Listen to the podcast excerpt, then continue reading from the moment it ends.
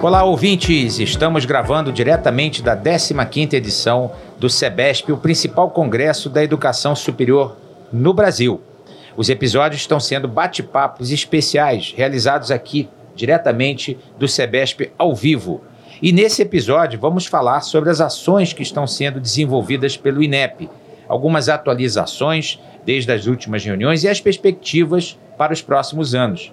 Eu, Celso Nisquier, vou conduzir essa conversa com muita alegria e tenho a honra de ter aqui comigo o diretor de avaliação da educação superior, Ulisses Teixeira, acompanhado da Esther Macedo, que é assessora do INEP. E para me ajudar nessa mediação, ninguém menos do que a querida professora Yara de Xavier, que é diretora executiva da Edux 21 e também membro do Conselho de Administração da ABMS bom dia, ou boa tarde, ou boa noite, dependendo de quem, de quando estão nos ouvindo. E eu queria começar, Ulisses, eh, lembrando que em abril desse ano você esteve lá na BMS e apresentou diversas perspectivas de ações do INEP. Eu queria te perguntar, já temos algum avanço? Eh, como estão os processos e políticas de avaliação da educação superior? Bom, bom dia, professor Celso, professora Yara. Eu queria agradecer a oportunidade de poder discutir essas questões com vocês. É, a gente levantou vários temas de interesse, algumas iniciativas que estavam planejadas, né? O que, que a gente tem feito desde então? Ah, daquela iniciativa, por exemplo, do, do, da cesta de indicadores, né? A gente fez aquele levantamento de quais dados o INEP já coleta, como, o que, que tem no Censo da Educação Superior, o que tem no, no ENAD, tanto na prova, no questionário do estudante, o que tem nos instrumentos de avaliação em loco e quais indicadores a, a mais que a gente poderia passar a divulgar para conseguir uh, trazer um retrato mais detalhado da atuação dos diferentes cursos e instituições de educação superior no Brasil. Esse trabalho tem sido feito, uh, a gente tem discutido uh, primeiramente no âmbito da CONAIS, a gente leva os resultados, porque são, são, são muitos dados, né? Então a gente leva para lá, discute, esses são mais estratégicos, esses outros são ah, muito parecidos, não precisa dos dois, ah, algo assim, e aí a gente vai fechar um, uma cesta e começar a divulgar estatísticas mais diversificadas. Né? Além disso, a gente avançou também um pouco no planejamento daqueles encontros regionais que a gente tinha prometido. Né? A, a gente já está já tá com um programa interno definido né, do que, que a gente quer tratar, o que, que a gente quer abordar. Já entramos em contato com a Universidade Federal do Pará. A gente deve fazer o primeiro encontro uh, em Belém, ainda a data a ser definida. Aí, em sequência, a gente anuncia uh, encontros em outras regiões do país. A ideia que a gente tem é ir para conhecer as instituições de educação superior daquela região. É menos para falar e mais para ouvir realmente. Né? A gente quer saber o, o que eles fazem diferente, como é que é que eles estão usando os resultados da nossa avaliação, que tipo de atuação eles têm lá que não está sendo captada pela avaliação. Né? Enfim, se eles têm alguma contribuição, se tem grupos de pesquisa, estudo ali que podem nos ajudar a aperfeiçoar nossos instrumentos de avaliação. Então, acho que isso vai ser uma experiência legal também para que ao longo desse ano a gente consiga trazer.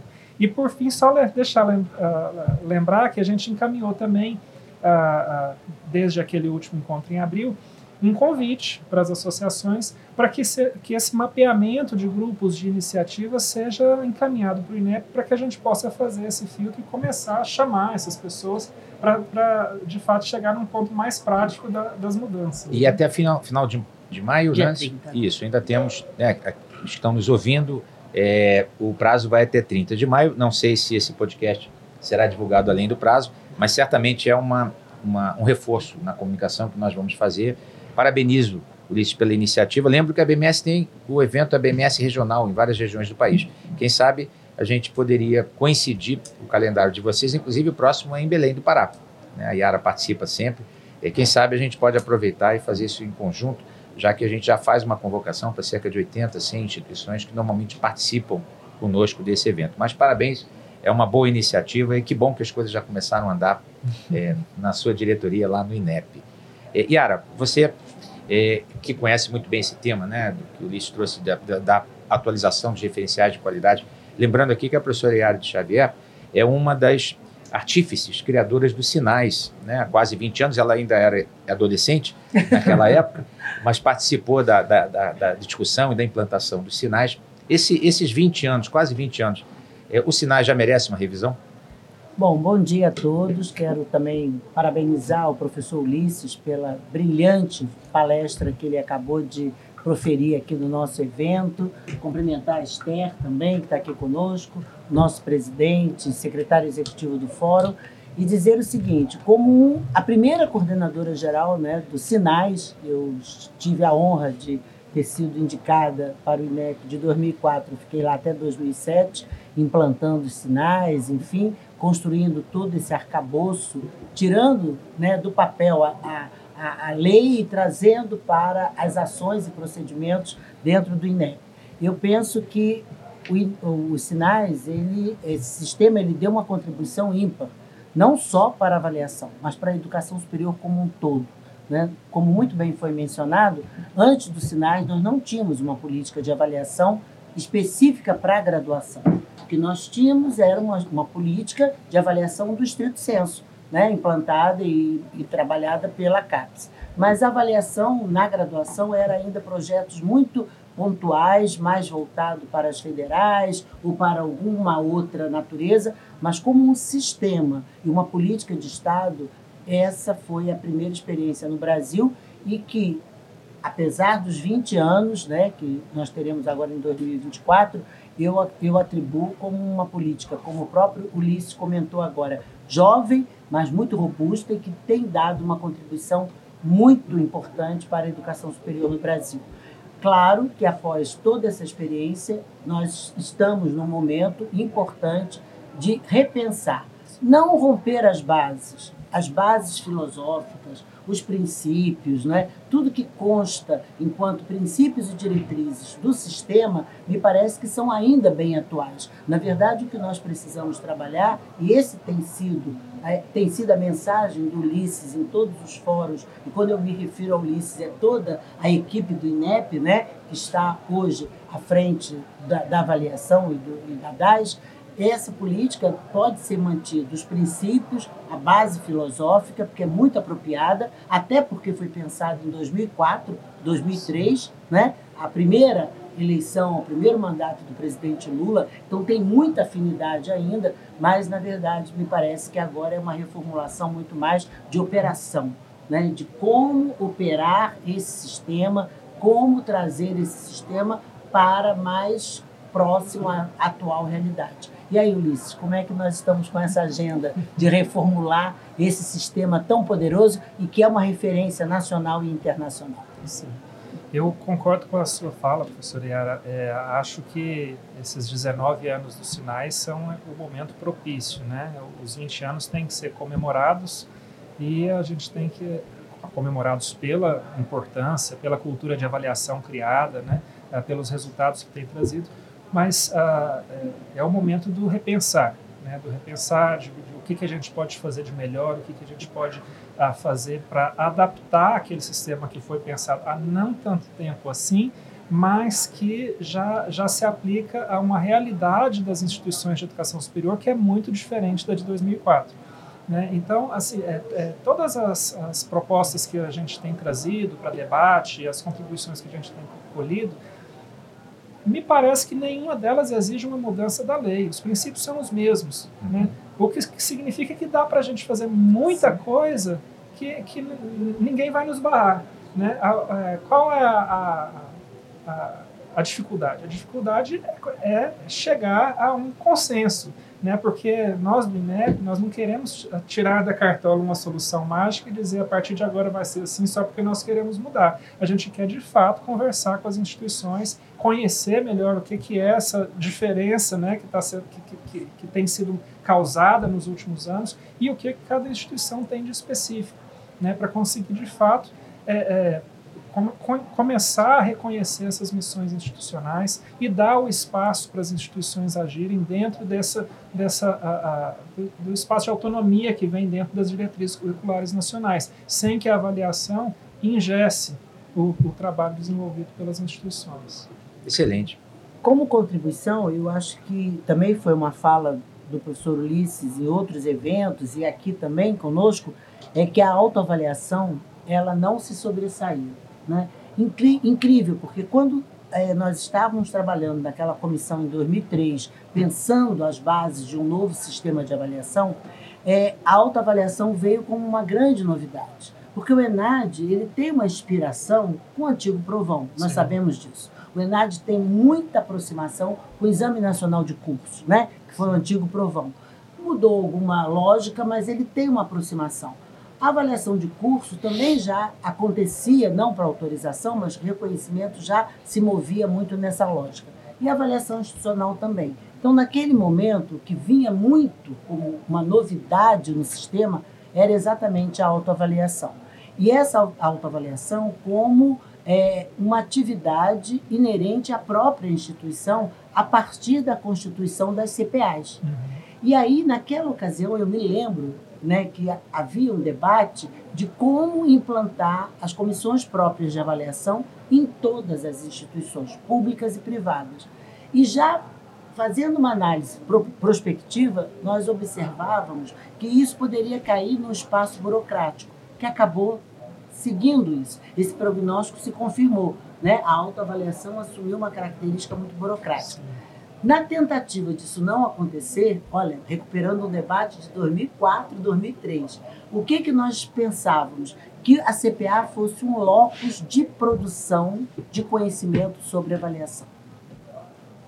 Que a CPA não ficasse exclusivamente ou somente se dedicando a elaborar relatórios de autoavaliação, mas que nós chegamos, a, inclusive, a pensar numa parceria com a CAPES para trazer algumas comissões próprias de avaliação para oferecer mestrados profissionais sobre avaliação e produzir conhecimento, quer dizer, a elaboração do relatório seria uma das atividades e até decorrente desse, desse espaço. Então, era transformar a comissão própria de avaliação no espaço privilegiado de produção de conhecimento sobre avaliação. E aí, até com bolsa e tentar, junto à CAPES, que as, aqueles espaços que tivessem maior aderência com o estrito senso pudessem, inclusive, ofertar mestrados profissionais sobre avaliação. Inclusive, Isso... existe, só abrindo parênteses, existe um mestrado profissional de avaliação no Rio de Janeiro da Fundação Seis Gran Rio, a Faculdade Seis Gran Rio, inclusive é associada da BMS, excelente, nessa linha mesmo de produção é. de conhecimento. Pois é, então, assim, isso tiraria da CPA essa característica de burocrática. E o que, que a gente pensou e, constatou nesses três anos que nós estivemos lá com uma equipe enorme, inclusive a Ana Rettel, que hoje é presidente da CONAS, participou conosco, era da minha equipe naquela ocasião.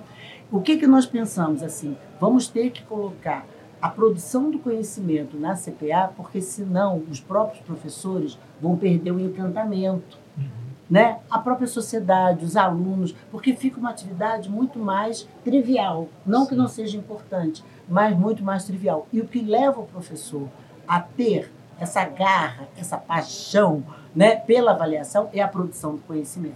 Então, se nós pudéssemos, não sei se todos, mas CPAs referenciadas como espaço de construção de conhecimento sobre avaliação, eu acho que seria um braço importante do INEP dentro de cada instituição. O que, essas, você acha disso? É, eu queria só pegar um gancho aqui na dica da Yara. Essa, essas visitas regionais que o INEP quer fazer, acho que poderia focar nas CPAs. Talvez eles pudessem ser ouvidos durante essas visitas.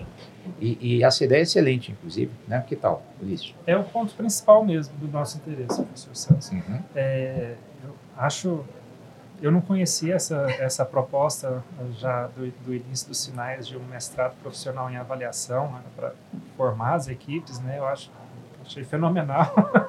é uma ideia que pode ser retomada. Você vai trazer doutor, vai trazer mestre Sim. para o contexto das CPAs. Sim. E com isso você vai ter, na verdade, na minha opinião, um braço do INEP nessas instituições, principalmente nas universidades públicas e privadas e nos centros universitários. Sim. Que, é, que, eu acho que é algo que a gente está precisando, né? A gente está fazendo as avaliações. Bom, se, se, a senhora contextualizou aí o. Senhora, o... não, professor. É uma menina, é uma moça. Desculpa. Aposentada da UNB, mas uma menina. Você contextualizou então aí a criação do sistema, né, os sinais como sistema que, que, que trouxe esses elementos que já existiam em, em outras iniciativas pontuais de, de, tentativa de avaliação da educação superior uh, de, de, anos anteriores, mas agora com, como parte de um conjunto. E aí a, a somada então a atuação da CPAs com a autoavaliação. E de fato essa sensação cara, que é comum do nosso lado também de que os, os relatórios, as atividades das CPAs têm ficado muito burocrático, é um, um documento, um, um, documento PDF de 400 páginas anexado no ENEC, no ENEC num dia certo do ano, que está sendo pouco utilizado. Então a gente quer realmente conversar mais com as CPAs, conhecer iniciativas de, de autoavaliação, para perceber e identificar que tipo de dados a gente pode coletar para subsidiar melhor as nossas decisões e, e que, que, eles passem a ser divulgados, inclusive, junto com os resultados do INEP. Né? Perfeito. Eu acho que é isso. E, e, e, evitar a padronização. Sim. Eu acho que hoje né, a palavra que marca muito, além da convergência, como foi dito agora no painel, é a não padronização. Porque cada CPA tem a sua lógica, a sua sistemática vinculada à missão institucional, aos valores institucionais. Então, é pensar a CPA naquele contexto regional e institucional com, evidentemente, um protocolo de trabalho, mas que ela tenha muita liberdade para flexibilizar e transformar esse espaço em produção de conhecimento. Sim. E com a vantagem de que a CPA chega muito mais no, no detalhe que o INEP consegue chegar Sim. e com uma frequência muito maior. Né? Então é a chance de a gente ter essas informações mais detalhadas, mais atualizadas.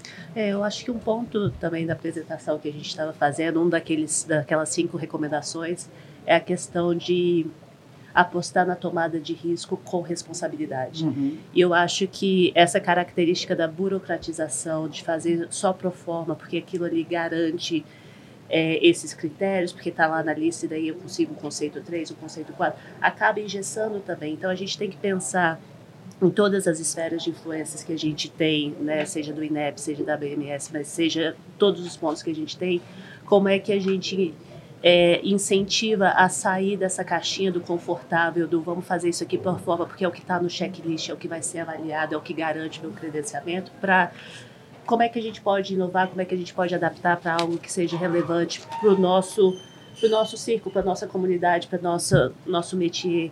Então, eu acho que pensar nessa customização, né, nessa, nesse perfil de, de, de criatividade, de, de ajustar e adaptar para as necessidades locais Olha, que são muito particulares. Eu, né? eu queria, Esther, dizer é, sobre isso. Acabamos de ouvir a, a participação do professor Luiz Cláudio é, no, no evento e ele trouxe a experiência de um ranking que considera os 17 Objetivos do Desenvolvimento Sustentável. É, e aí, olha que interessante, a instituição, é, um objetivo, todas têm que participar da, da, da avaliação, assim, da avaliação que leva ao, ao ranking. E três ela escolhe. E com isso, e aquela volta à ideia da cesta de, de, indicadores, isso fica coerente, porque a instituição, se houver, digamos assim, um conjunto de objetivos que precisam ser medidos alguns que são efetivamente obrigatórios para todos. E outros que a instituição define, ah, eu quero ser forte em ensino, eu quero ser forte em pesquisa, eu sou forte em responsabilidade social, eu quero ser forte em impacto na comunidade ou em transferência de tecnologia. E fica mais fácil avaliar quando a gente permite esse tipo de é, customização, de personalização da experiência. Eu gosto muito dessa ideia como um, um modelo de evolução do, do, da cesta de indicadores. Né? É, indicadores de livre escolha. Passa a ser avaliado naquilo que ela se propõe a fazer. Que se propõe a fazer. E eu acho que a gente tem espaço para isso, e mais do que isso, a gente tem tecnologia para isso e a gente tem necessidade disso. Eu acho que mais do que nunca, né, né o professor Luiz Cláudio estava falando de Netflix e de tudo mais, né, Spotify, a gente está num momento que permite um, uma customização da nossa experiência, da nossa necessidade, da nossa busca de conhecimento, procura de conhecimento, que nos permite esse tipo de trabalho. Já não estamos mais naquele modelo que tinha que ser padronizado igualzinho para todo mundo, porque o todo mundo era muito pouca gente. Agora o todo mundo é muito mais amplo, é muito mais diverso e a Perfeito. gente tem como trabalhar com isso e isso enriquece todo mundo. Eu, eu concordo, e aí vem uma pergunta que até estava aqui na minha agenda para não deixar de fazer. E os recursos tecnológicos à disposição do INEP para realizar esses, essas avaliações? Porque hoje em dia eu penso que dá para saber se uma instituição está indo bem ou não é, com um monitoramento à distância. Muitas vezes, se a instituição preenche determinados formulários, vamos usar o exemplo do imposto de renda. A pessoa preenche, caso saia lá na curva, cai na malha fina. Eu acho que o processo de avaliação, com base em visitas, em nó, ele, ele já ficou para trás. Porque saturou, se a, né? já saturou. saturou. É, nada contra que algo seja verificado, mas a instituição preenchendo os requisitos, né, e esses requisitos dentro de uma expectativa é, estatística, é, se sair da curva, se alguma coisa for errada, faz uma visita. Mas eu acho que essa ideia da visita, é, como um instrumento de coleta de informação, ela, ela já ficou defasada. E os modelos preditivos, né, com análise de dados, com estatística, os modelos de aprendizagem de máquina, eles já permitem identificar aquelas instituições de maior risco com antecipação, a partir de um conjunto de indicadores que são verificados por, por auto-preenchimento. Então, eu fico pensando aqui se isso aqui é uma realidade muito maluca para o futuro, ou se já é possível pensar num, né, no futuro próximo em algo do gênero e os recursos tecnológicos do INEP estão prontos para isso. Eu queria só é, corroborar com o Celso, dizendo o seguinte: inclusive, isso diminuiria muito a subjetividade, porque esse é um grande problema que nós sabemos. Né? Há muita subjetividade quando o humano se coloca no processo de avaliação. Então, você, eu acho que nesses 20 anos, com toda essa série histórica que o INEP já tem, e aqui eu abro outro parênteses, eu fui avaliadora durante 10 anos antes de ir para o INEP, acho até que por isso veio o convite, é, avaliava curso, avaliava instituição, a gente sabe que há um olhar muito subjetivo no processo de avaliação, que não deve ser desprezado. Né? Não, ele tem que ser considerado. Mas na medida em que você hoje, com todo o recurso tecnológico que está à disposição, que não tínhamos em 2004, claro, né? com todo esse recurso tecnológico, hoje você pode não eliminar, mas minimizar essas características, porque é, o olhar, mesmo em dupla ou três pessoas avaliando o institucional, muitas vezes essa subjetividade ela impede que a self seja tão próxima da realidade. Né? Uhum. Nós que fomos avaliadores sabemos disso. Então, assim, e também há uma série de preconceitos que muitas vezes, por mais que sejam capacitados, e a capacitação do INEP é perfeita, a seleção também, mas é do humano, né? Então há sempre um preconceito, algumas influências externas que muitas vezes podem interferir no processo final da avaliação. Então, esse casamento da tecnologia com o próprio humano, isso vai possibilitar você ter um resultado muito mais objetivo do que você de fato. Por quê? Por que essa preocupação da BMS e do Fórum? Aqui falando um pouco como assessora do meu presidente aqui. Por quê? Porque dessa avaliação depende a vida daquela instituição. Também não é uma avaliação que né, está só para o mundo da avaliação. Ela é avaliação, segundo a lei de sinais, é a base da regulação.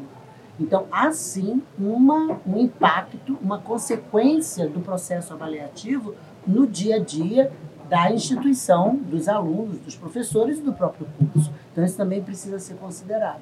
Né? Na medida em que esse casamento da inteligência artificial, com tudo que hoje nós temos aí à disposição, e com esse humano podendo trabalhar nessa mistura aí, né? nessa dualidade, diminuindo e minimizando tanto o tecnológico quanto o humano, talvez a gente tenha uma foto mais própria da realidade, partindo da premissa que a realidade é dinâmica e Sim. contraditória, né? E é dialética, mas mesmo assim a gente consegue chegar mais próximo quando fica, quando está somente na, na, na característica daquele humano, porque lamentavelmente o INEP não pode acompanhar de perto todas essas avaliações, não é verdade? É, eu queria fazer um comentário sobre esses pontos que eu acho que do lado do começar pelos recursos tecnológicos, né, assim, acho que o, o INEP deu um, um, salto importante com as visitas virtuais, né? mas não foi um salto assim tão disruptivo, porque ainda é o mesmo modelo de avaliação no final das contas, né? Ela é, é, mudou a modalidade, ajudou muito, né? Assim, estamos é, diminuindo, estamos temos é, é, há luz no fim do, da fila. é, a, a, gente tem pelo menos a, a, expectativa de conseguir zerar a fila e aí a, é, isso inclusive libera a equipe para pensar em aperfeiçoamentos e tudo mais. Além disso, da parte dos recursos tecnológicos, é, uma, uma, notícia que, que eu acho que vocês também ficariam felizes é que a gente está com um projeto para a construção de um novo sistema para toda a fase do fluxo avaliativo, desvinculando do EMEC. Vocês certo. têm muita dificuldade com o EMEC, a gente tem muito mais. é, então, é, e isso tudo está relacionado, assim, não, não tem um, um prazo. um prazo definido ainda, mas isso tudo está relacionado a uma outra discussão que tem sido feita junto com a SERES, junto com a CONAIS, uh, de repensar uh, o fluxo regulatório e como, de fato, a gente pa conseguiria passar a tratar a avaliação como um processo separado da regulação. Né? Então, assim, o INEP faz avaliação. A SERES precisa de informações para tomar decisões? Ok, essas informações vão vir de visitas? Algumas vezes sim, algumas vezes não. A gente pode ter essa cesta de indicadores, esse painel, que faça um monitoramento de risco. Junto, e, e a partir disso define se nesse caso precisa, naquele Isso. caso não precisa. Né? Será que precisa para todo ato de entrada? Eu não sei, né? Uhum. É, já é uma, uma, uma faculdade antiga que existe, é só um, um curso novo. O PPC eu vou analisar à distância, né? a infraestrutura já foi analisada. né? Então, assim, é, é acho que dá para a gente racionalizar melhor o, a aplicação dos instrumentos. E não só da visita, inclusive das provas. Eu disse ali que a gente precisa é, é, verificar em que medida o ENAD está adequado. Né? Assim, não quero acabar com o ENAD, eu acho que é importante ter a prova. Mas será que uma prova escrita é a maneira mais é, inteligente de a gente avaliar os estudantes de curso superior de tecnologia, por exemplo? Né? Eu acho que isso tem que ser discutido. Né? E, qual é a, a, a, saída? Não sei, é por isso que eu preciso da ajuda de vocês. É, eu acho que a gente falou sobre isso também naquela reunião em abril na BNS, né? Que alguém né, no, no, no, chat perguntou, mas os instrumentos de avaliação, os novos, não ia sair agora, e aí vão sair, não vão sair? A gente falou, não, a gente tem que pensar no todo primeiro. Eles estão uhum. prontos para sair, mas eles ainda seguem esse modelo. Se a gente está olhando para a floresta, e se a gente tem essa janela de oportunidade de repensar qual que é o direcionamento que a gente quer levar, então a gente pode, em vez de fazer só ajustes, a gente pode pensar em mudanças estruturais mais significativas que não, não são uma ruptura, mas são mais adequadas à realidade que a gente tá, tem agora, porque o grau de maturidade é outro, né? uhum. né? tanto do INEP quanto do sistema universitário brasileiro. Concordo. E eu, eu faço só uma recomendação, por acaso fiz agora também para a secretária Helena no caminho, ao levá-la no carro eu acho que todo o processo de mudança, nesse momento, é muito bem-vindo, de evolução, vamos chamar assim. Mas o princípio que eu acho importante é o ótimo é inimigo do bom. Uhum. É, muitas vezes, na busca de uma coisa melhor, a gente não faz nem o mínimo que já poderia significar uma evolução. Então, que, que vocês possam, e aqui é só uma recomendação, é trabalhar uma evolução que não precisa ser radical, ela pode ser em etapas, mas ela já será bem-vinda. Aproveitem esse momento de mudança de novo governo, né, de vontade da sociedade e do setor privado de ajudar e promovam mudanças paulatinas é, na direção, obviamente, de, um, de, um, de uma visão. Mas eu acho que, é, às vezes, a gente espera para ter o um modelo perfeito e o modelo perfeito nunca acontece e também não faz nem aquilo que já é necessário e imediato. Então, uma recomendação aqui meio pretensiosa, tá? mas que eu acho que é importante para quem gere a coisa pública. Né? Há um momento bom para vocês promoverem mudanças. Há um, um, um, diálogo bom com o setor, há uma expectativa boa da sociedade que votou por mudanças.